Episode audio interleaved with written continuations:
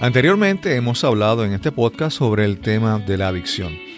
En el episodio 23 conversamos con Robert Morales sobre sus experiencias desde el punto de vista de quien lucha con este mal.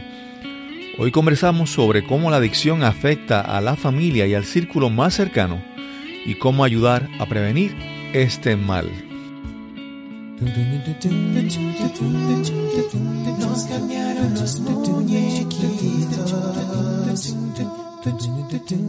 Mi nombre es Cristóbal Colón.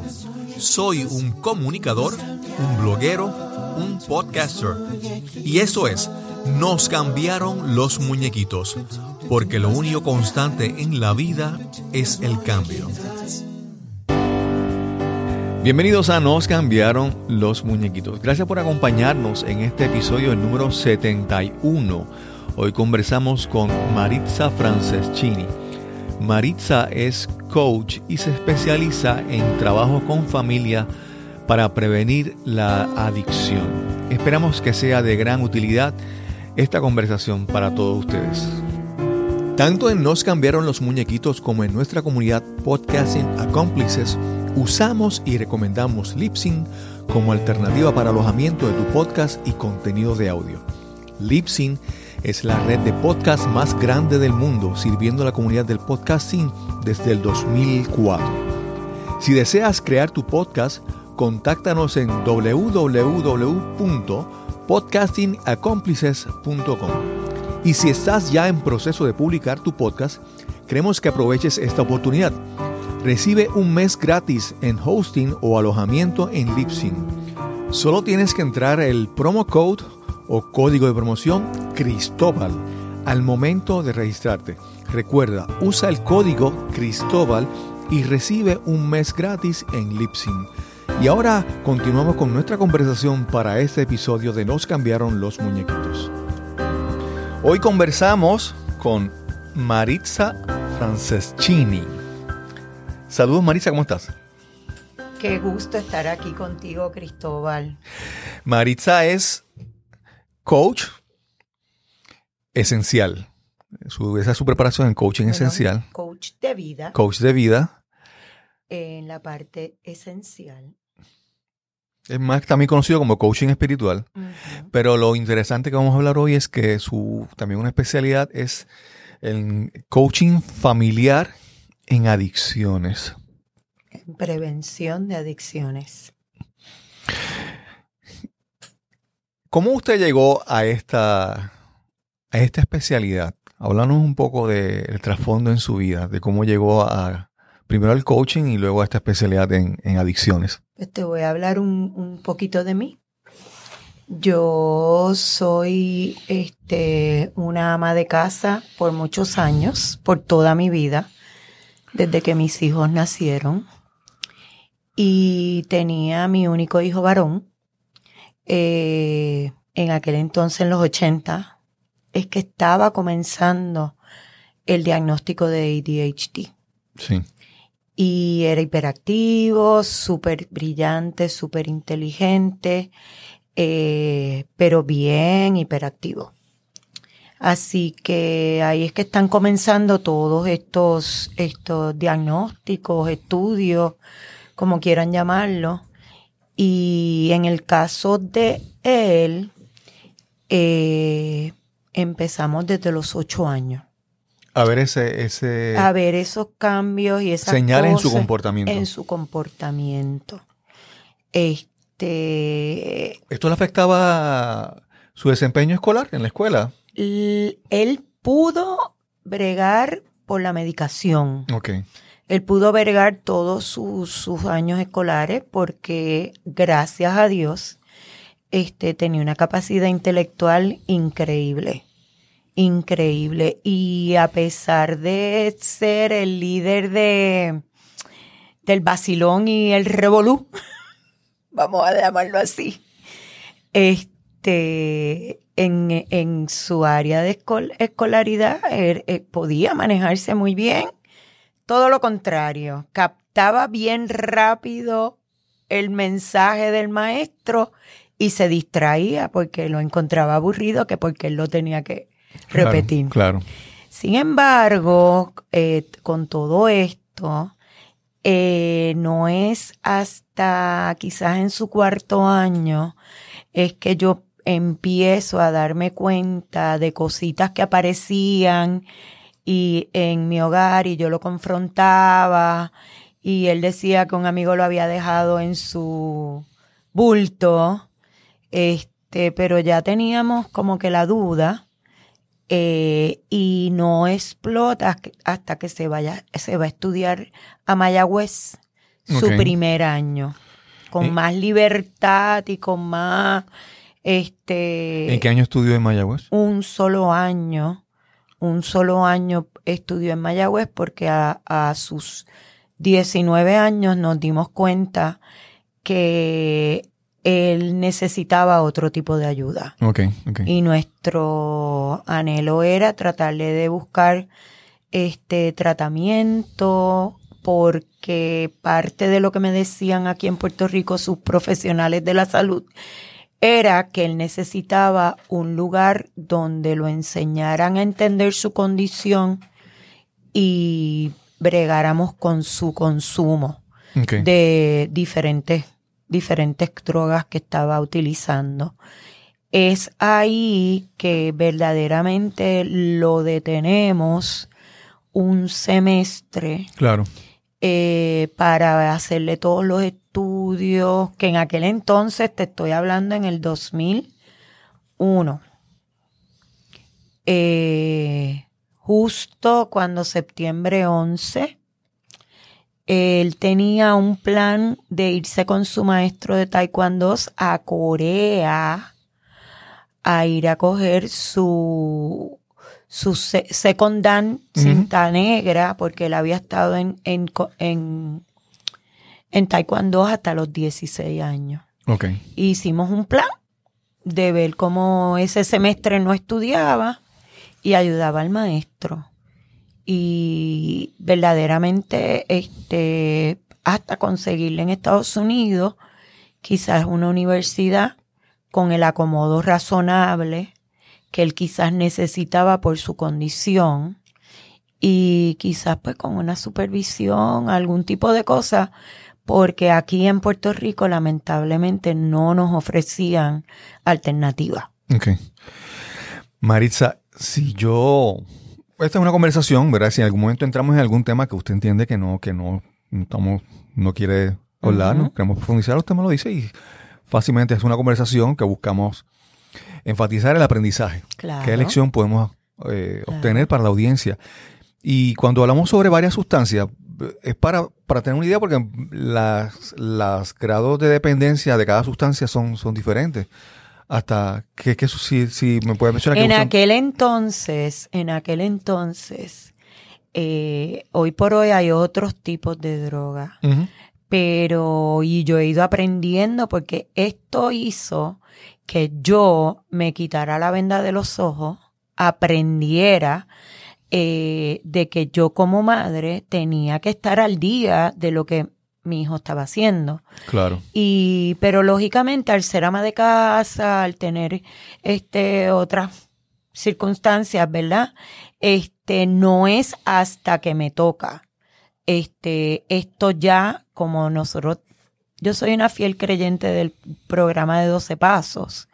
Como nosotros decimos, hasta que no tenemos el elefante blanco metido en la sala, y no podemos sacarlo, este, no sabemos cómo lo vamos a sacar, este, eh, verdaderamente es que uno se tiene que autoeducar y uno tiene que aprender de las circunstancias que te toca de frente hoy. Y, y como este programa se llama eh, Te cambiaron los muñequitos, pues ese fue quizás el momento en que hizo que en mí yo empezar en una autorreflexión, en una...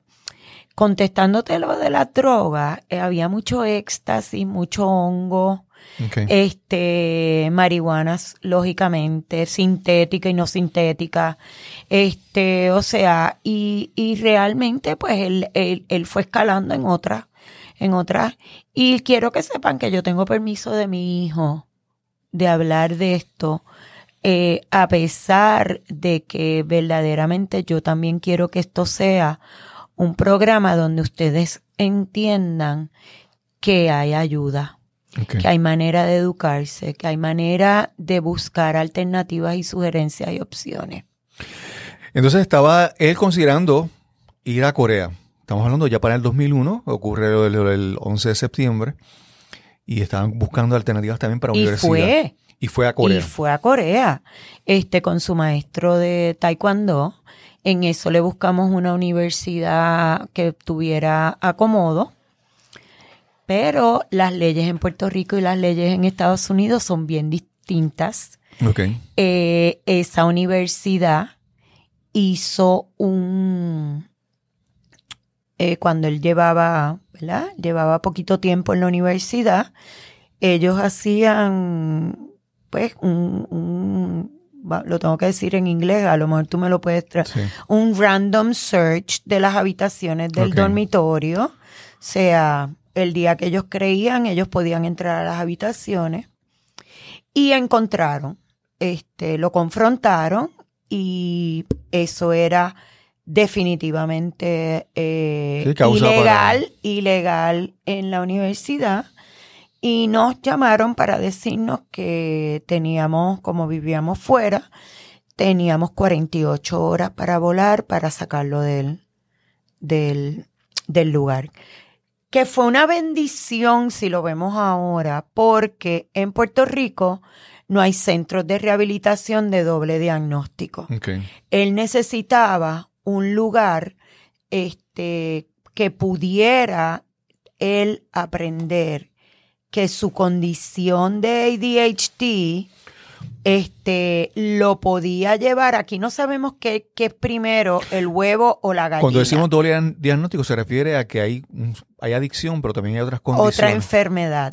Otra enfermedad emocional, este, como el ADHD, que tiene que ver con el cerebro. O sea, ellos son hiperactivos, distraídos, ellos este, son capaces, inteligentes, pero no pueden hacer el autoanálisis, no pueden estructurarse para... Y lógicamente a los 19 años tampoco tenía las herramientas ni la madurez para poderlo lograr. Así que a raíz de eso tuvimos la bendición que él decidió meterse en un, un centro de rehabilitación. ¿Y el centro de rehabilitación fue en Estados Unidos? En Estados Unidos, eh, que ahí ya nosotros estábamos contemplando ¿Esto lo cubría el Estado o esto requería algún, algún, porque muchos de estos sitios a veces pueden ser costosos para la familia? En el caso nuestro teníamos el plan médico que lo, ¿verdad? que lo, que lo avalaba. Eh, este era el lugar que él escogió, porque en todo momento nos dijeron que él fuera responsable de su proceso. Claro. Y entonces él escogió este lugar eh, y gracias a Dios, pues estuvo en este lugar, luego lo transfieren a otro estado, en donde vivió ocho años, estudió su universidad e hizo una maestría. Y luego, o sea, con el cabo del tiempo, lo más hermoso y maravilloso para mi vida es que mi hijo nunca ha recaído. Él entendió que él tenía que hacer algo a sus 19 años. Este, él comprendió que Puerto Rico lamentablemente no era el lugar para él vivir este, lleva 17 años fuera de Puerto Rico.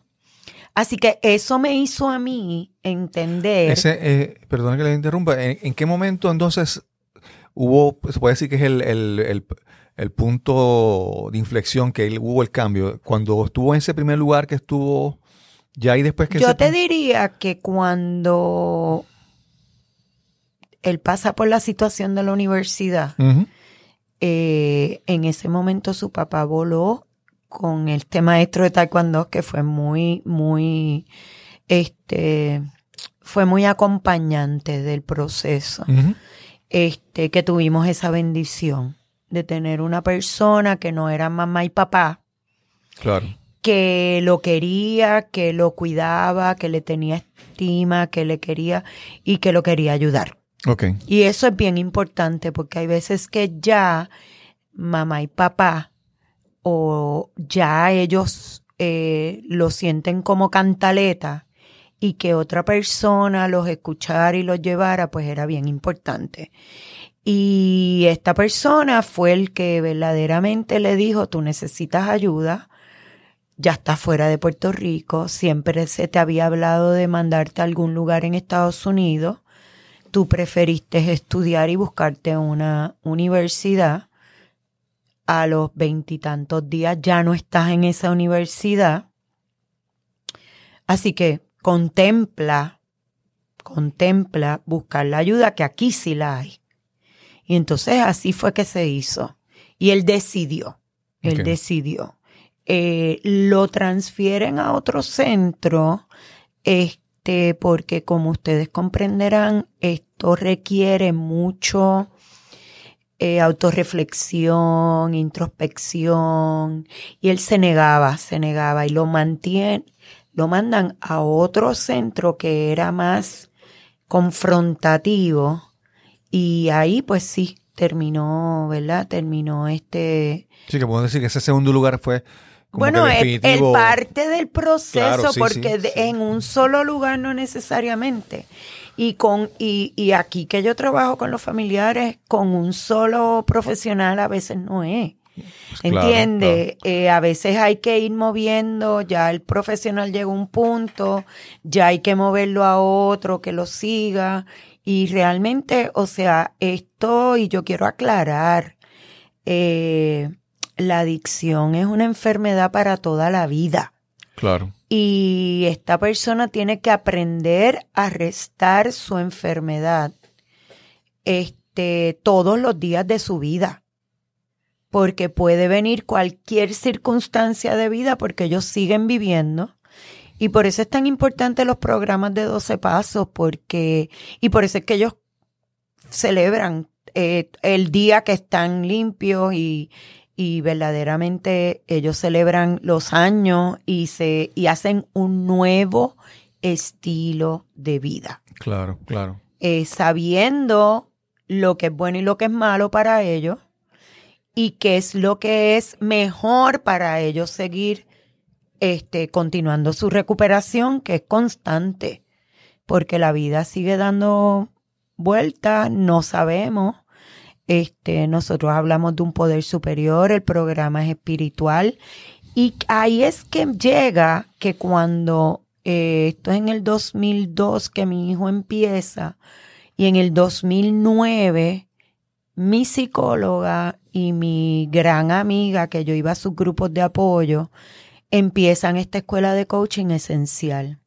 ¿Qué pasa? Que yo vi la coyuntura ya. Yo llevaba siete años en un programa espiritual, este, sumergida en el programa de los doce pasos, como familiar, porque eso fueron lo que nos sugirieron en el programa el primer día. Y yo que llevo 17 años trabajando esto en Puerto Rico, si este mensaje llega en este programa, ese es el primer recurso que puede utilizar un familiar.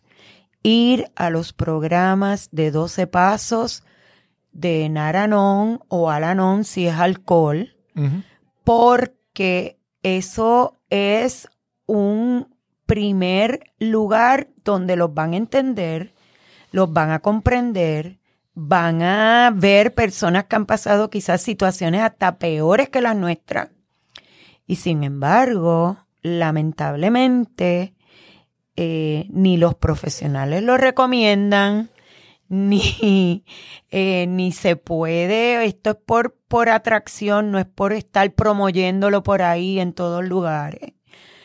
Y sin embargo, como cuando llegan a estas reuniones, no encuentran la varita mágica para cambiar a su familiar, a su hijo, a su cualificante, como le decimos, este, se van y lamentablemente en Puerto Rico aquí no trabajan con el familiar.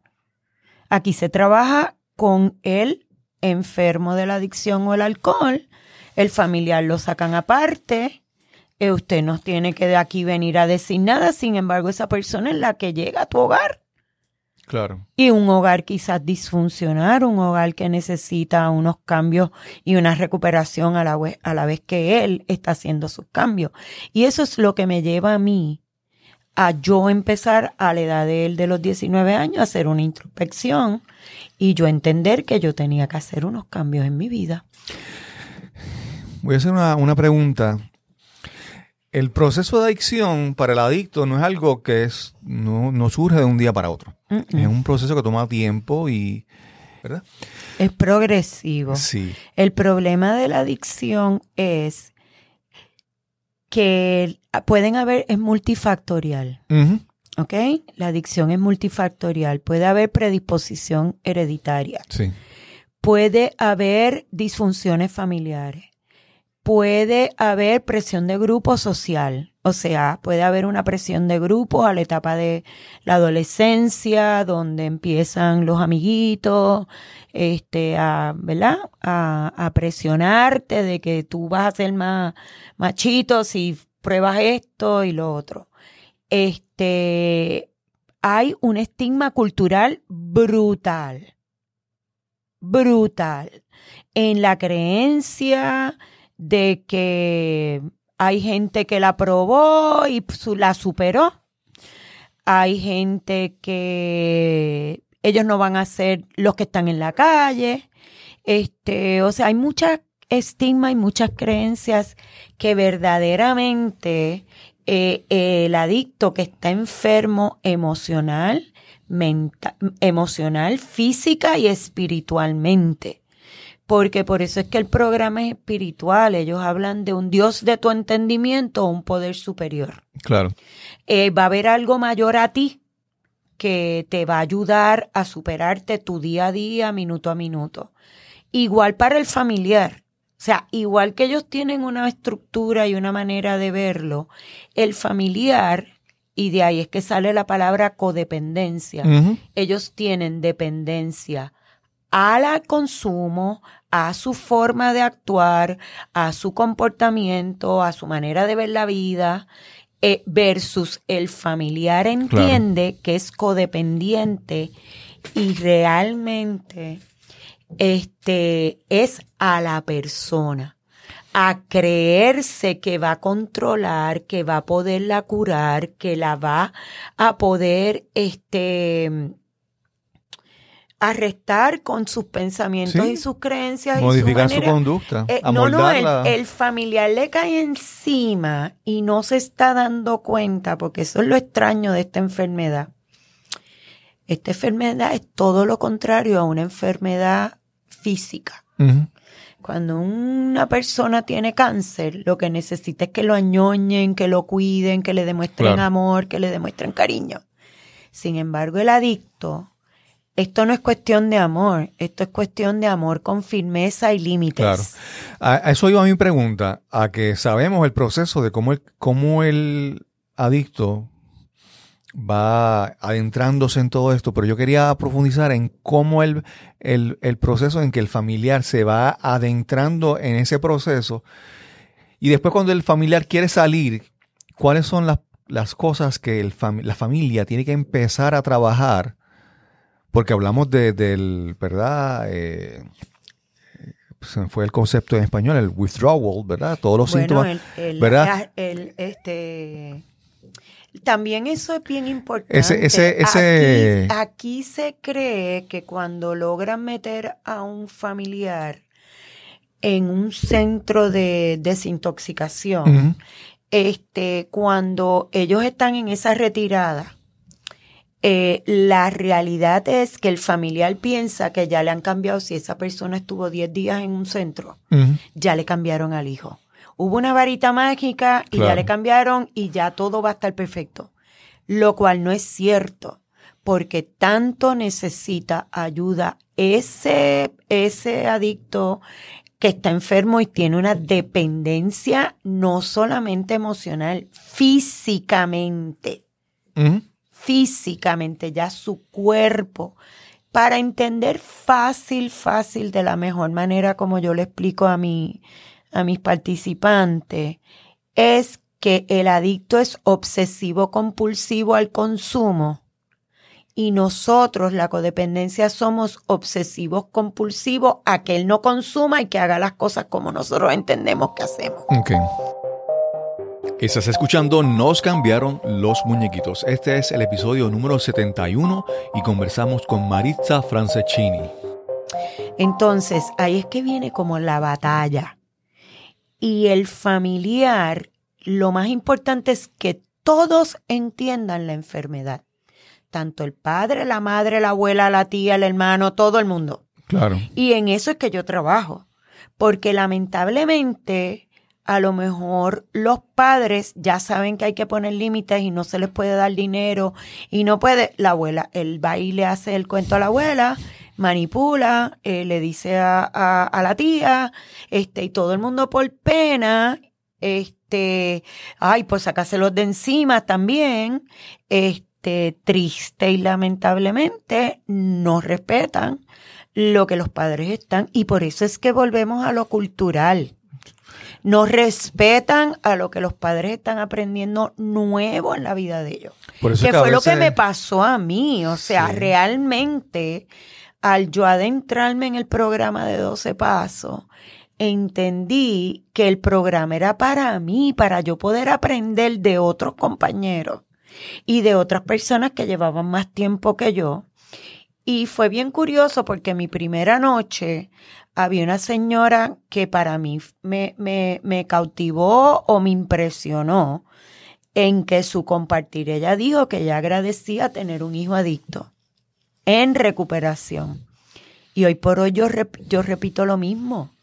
Hoy por hoy yo soy una codependiente en recuperación que tengo que estar alerta y vigilante todos los días de mi vida porque mi manera de ver es querer controlar, mi manera de ver, al yo no trabajar, al yo ser una mamá full time, yo entendía que yo tenía el control de mis hijos y no me daba cuenta que lo que tenía era que dejarlo, que se diera cantazos, que él aprendiera de los golpes, que él verdaderamente retomara las riendas de su vida, que se diera cuenta que él tenía capacidad para madurar este, emocional y espiritualmente.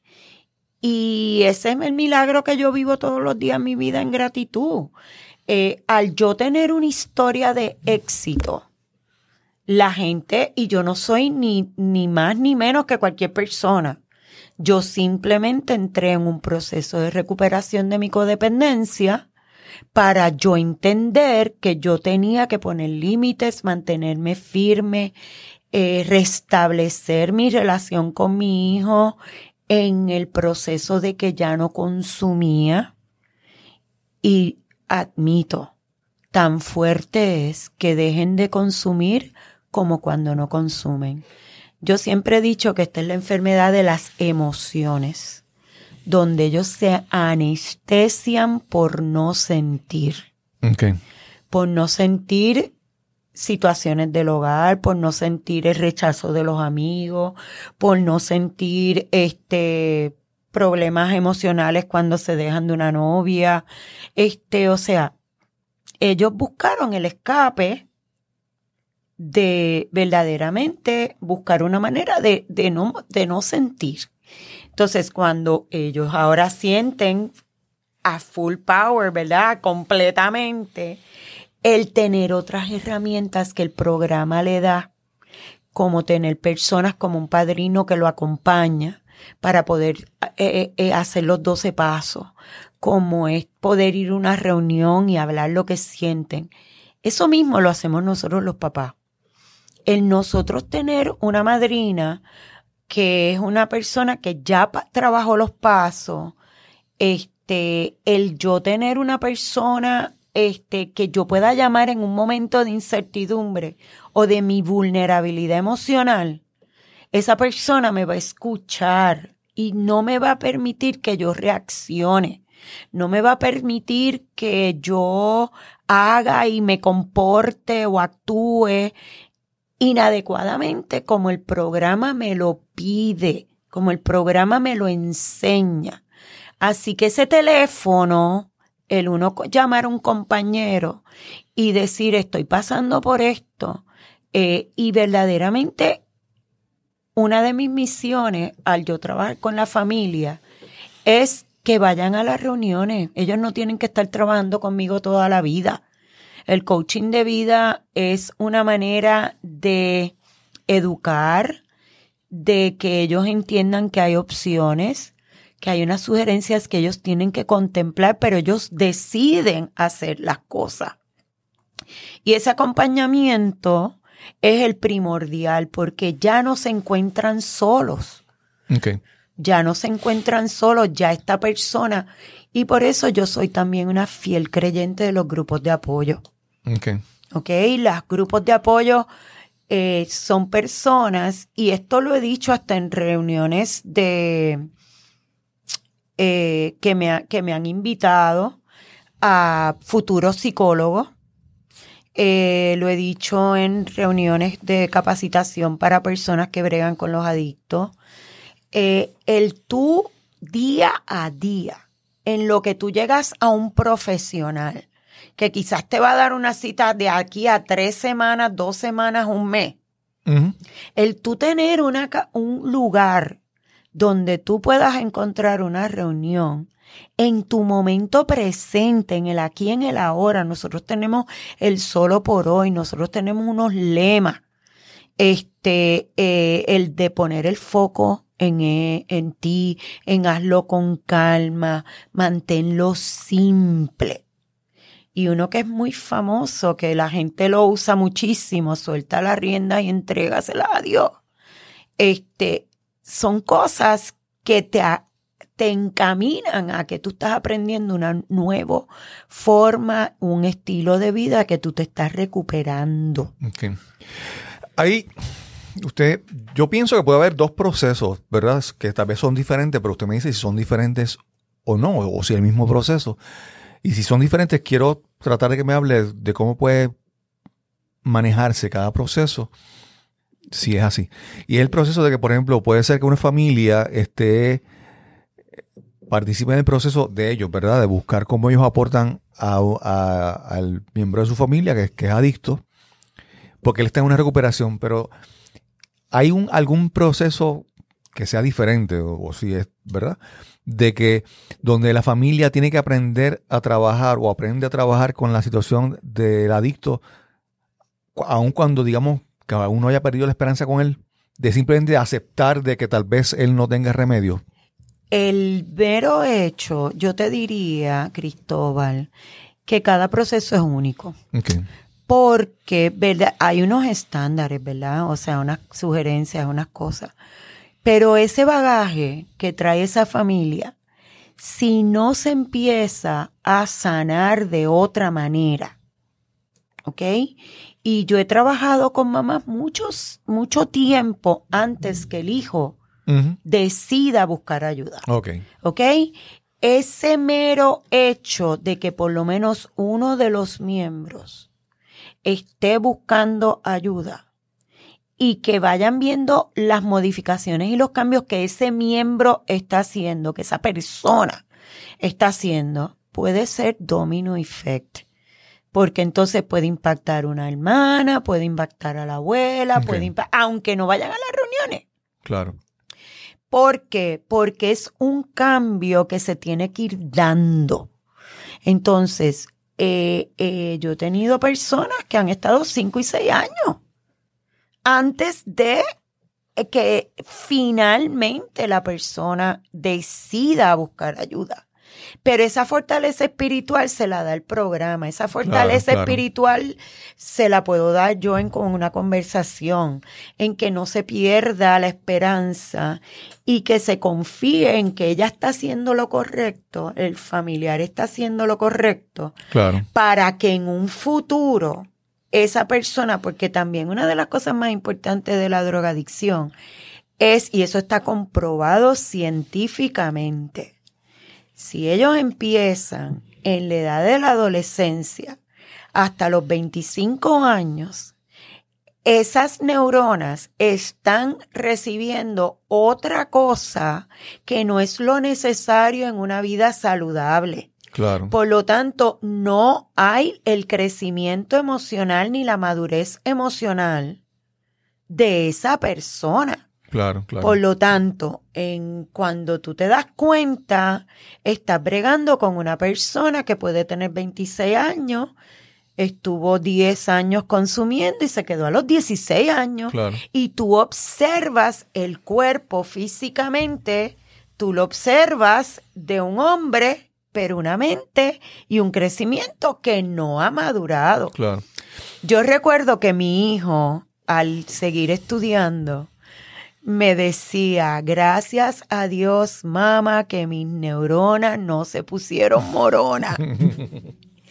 que él tuvo la valentía de detener su proceso, ¿verdad? Porque eso hay que darle un, un mérito a él inmenso de que, de que él decidió tomar tomar a los 19 años las riendas de su vida y empezar a hacer unos cambios positivos para él. Claro. Tan claro. es así que hoy por hoy trabaja en esto. Ok. Y, y es terapista de adicciones privado y ha podido estudiar dos maestrías y sigue en este ámbito por 17 años. O sea, él encontró el lugar donde él s- podía su historia y todos podía ayudar a otros. Claro. Y claro. él es un fiel creyente de su paz, de su programa. O sea, eh, eh, él, él sabe que continuar con sus reuniones y sus cosas es lo que lo sostiene a él su día a día. Claro. Pero lamentablemente aquí culturalmente no le ven esa importancia. Lamentablemente en Estados Unidos, cuando él empezó a estudiar, él dijo que había estado, porque lo ven de Puerto Rico, Claro. ¿qué haces aquí? Este, tan sencillo, él dijo una verdad. Yo estuve en este centro de rehabilitación, le abrieron las puertas.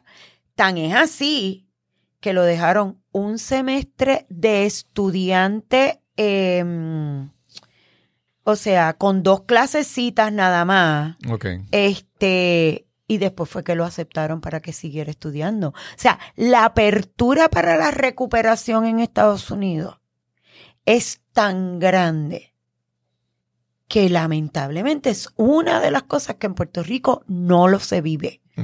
Al contrario, te siguen señalando, te siguen poniendo un sello, te siguen la familia, todo el vecindario, la comunidad. Y lamentablemente es bien difícil si la familia no se cree en que la recuperación es posible. Claro, claro. Lamentablemente hay veces que ellos quieren hacer unos cambios, pero el familiar sigue en el pasado, en el remordimiento, en el resentimiento, en la culpa, en todo lo que me hiciste, en todo lo que gasté, en todo lo que has hecho a mi familia. Claro. Y lamentablemente no se mueven y siguen recayendo.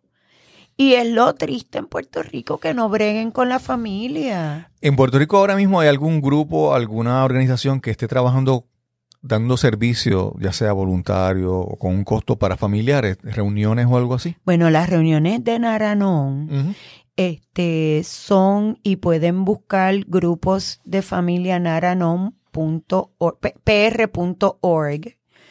Ahí van a tener todo en, en la información de dónde son las reuniones. Lamentablemente, se han quedado en el área metropolitana. Esa iba a ser mi próxima pregunta. Eh, se han quedado en el área metropolitana porque esto es de voluntarios. Esto nosotros le llamamos una séptima, que es una canasta o un sobre que se pasa en el cual la persona aporta. Aporta porque se compran libros al costo, se hacen actividades especiales y se hacen también, este, se aporta al colegio o a la entidad que nos permita Exacto. usar sus facilidades de noche. Mayormente son de noche. Este, luego de María también tuvimos el agravante que los grupos por poco se, pues, no se han cerrado porque, porque sabemos la necesidad que hay. Pero por decirles, y, y aprovecho la oportunidad, el 31 de agosto hay una convención de NA en el Sheraton del Centro de Convenciones. Okay. Nosotros vamos a tener una reunión de 9 a 10 y media, una reunión normal, porque aunque usted no lo crea, vienen gente de Santo Domingo, de Colombia, de Estados Unidos a nuestra convención. Okay. ¿Ok? Es una convención donde ellos tienen cosas para los profesionales, eh, hay talleres todo el tiempo, tienen baile, es la cosa más hermosa de que ahí no hay nada, Okay. sino todo es diversión como debe ser. No como se cree en Puerto Rico que hay un bautizo de muñeca y tiene que tener alcohol. Ese día 31 es abierto al público. abierto o al tienen que público, confirmar abierto la al público, abierto al público, eh, 31 de agosto a las 9 de la mañana. Todavía verdaderamente no sabemos qué salón nos van a dar, así que si se llegan un poquito antes, pues para que eh, se puedan ubicar eh, de 9 a 10 y media. Y si quieren comunicarse con usted, ¿dónde la pueden conseguir? Bueno, mi, mi teléfono es 787-344-2500. Eh, me pueden dejar mensaje o me pueden textear, ¿verdad? Que me escucharon y que quieren este, hablar conmigo. Eh, por si no puedo contestar en el momento. Eh, y realmente eh, poderlos dirigir o privadamente, Claro, ¿verdad? Yo trabajo privado, o dirigirlos a las reuniones. claro. Que, que por más que yo trabaje en privado, siempre entiendo que podemos ir a la par. Claro, claro. Eh, y recuerden, el coaching no es para yo estar años de años con una persona. El coaching es un acompañamiento, nos proponemos una meta, nos proponemos un, un- un trabajo que tenemos que hacer juntos y ya de ahí, pues ellos parten, ¿verdad? Sí. siempre estoy a la disposición de que me puedan llamar y que podamos dialogar este en el momento en que verdad que los concerte una cita por teléfono lo que sea este porque sé la gran necesidad que hay en esta área en Puerto Rico Claro. Entonces, la, 30 la actividad del 31 mencionamos que no tiene que confirmar su asistencia, sim- simplemente se presenta así allí. Es gratuita. como les dije, vamos a pasar, vamos a pasar una canastita y usted aporta el pesito o lo que usted pueda aportar, porque realmente no es, no, en Nárano no, lo importante no es el dinero. Bueno, si quieren les digo la séptima tradición. Cada grupo ha de- va de ser autosuficiente, se da lo que se puede y es voluntario la aportación. Claro, claro. ¿Ok? O sea, es completamente, si no pueden aportar, no aportan. Este, sí pueden ir a escuchar y pueden ir otros profesionales para conocer de estos grupos. Súper, súper. Bueno, Marisa, yo creo que esto, que esta información debe ser valiosa para mucha gente porque a veces pensamos, y hace un tiempo tuve una entrevista con, con un compañero que también pues pasó por la experiencia de la adicción y muchas veces pensamos en el problema del adicto, pero no, no pensamos en el, en el entorno, en el problema de la familia. Incluso la familia a veces se puede marcar y dañar a un punto que después no va a contribuir a facilitar el proceso, al contrario, lo va a complicar más.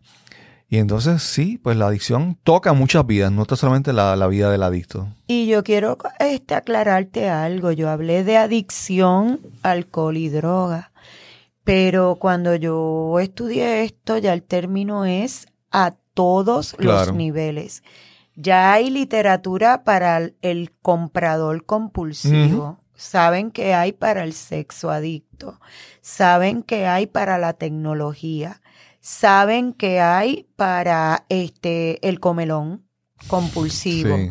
Este, o sea, el programa de 12 pasos tiene una diversidad, o sea, se ha el codependiente, ¿verdad? La Claro, codependencia. El programa de 12 pasos que empieza desde el 1939, en el año 2000, fue la organización mundial reconocida eh, que existe en todo el mundo. ¿Ok?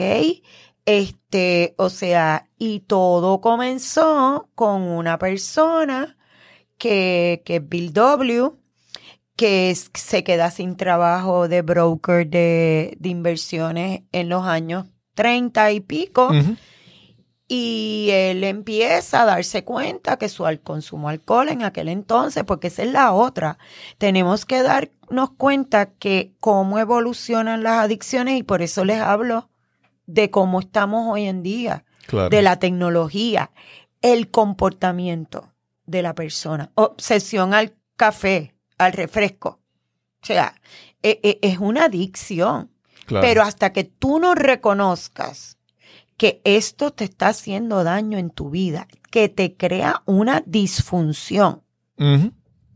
Yo trabajé con un matrimonio de un muchacho adicto a la tecnología y lamentablemente ella tuvo que tomar decisiones porque ella tenía dos niños escolares. Y él perdía los trabajos porque se quedaba hasta las 4 y las 5 de la mañana jugando con gente alrededor del mundo. Wow. Sí, que, ¿Entiendes? o sea, hello, pues quién iba, quién podía ir a un trabajo. Sí, y yo lo y yo lo trabajé con ella, este, como cualquier otra, porque el comportamiento del adicto, no importa a lo que sea, a lo que sea la obsesión y la compulsión que te lleva a una disfunción, es el mismo que el de un padre, una esposa, un, un hijo queriendo controlar de codependencia es la misma enfermedad. Y la codependencia ya está diagnosticada como una enfermedad emocional y mental. Claro. O sea, eh, eh, hay gente que no tiene que tener un hijo adicto.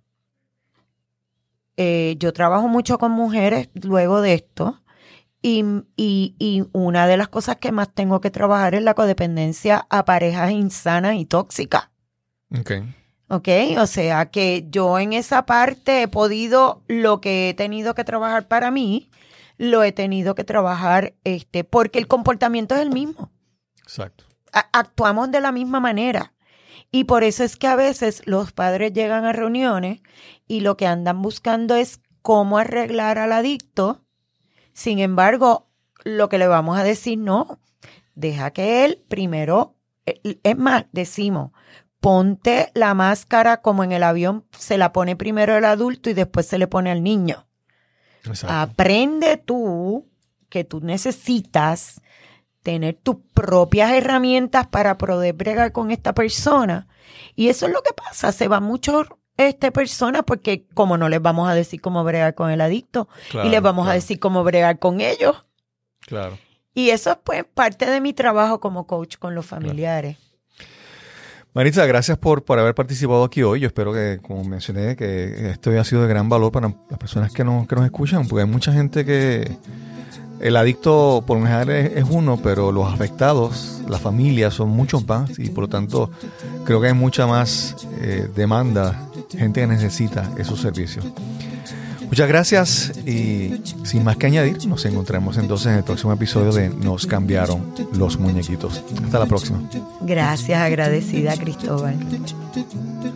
Gracias a Marisa Franzacchini por esta interesante conversación. Esperamos que haya sido de gran utilidad para ustedes.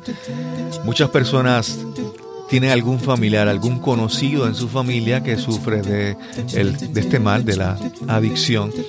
Y a veces, pues, es necesario aprender cómo manejar esta situación. Si te gustó este episodio, compártelo en las redes sociales. Y si deseas dejarnos algún comentario, me puedes escribir a info arroba cristobalcolón.net. Info cristobalcolón.net. Y sin más que añadir, nos encontraremos entonces en el próximo episodio de Nos cambiaron los muñequitos. Hasta la próxima. Este episodio es producido usando el programa Hindenburg Journalist Pro. La música son las canciones Almost Please y Dreamer de Kevin MacLeod de Incompetech.com, licenciado bajo Creative Commons por atribución 3.0. Encuentras más información en las notas de este episodio.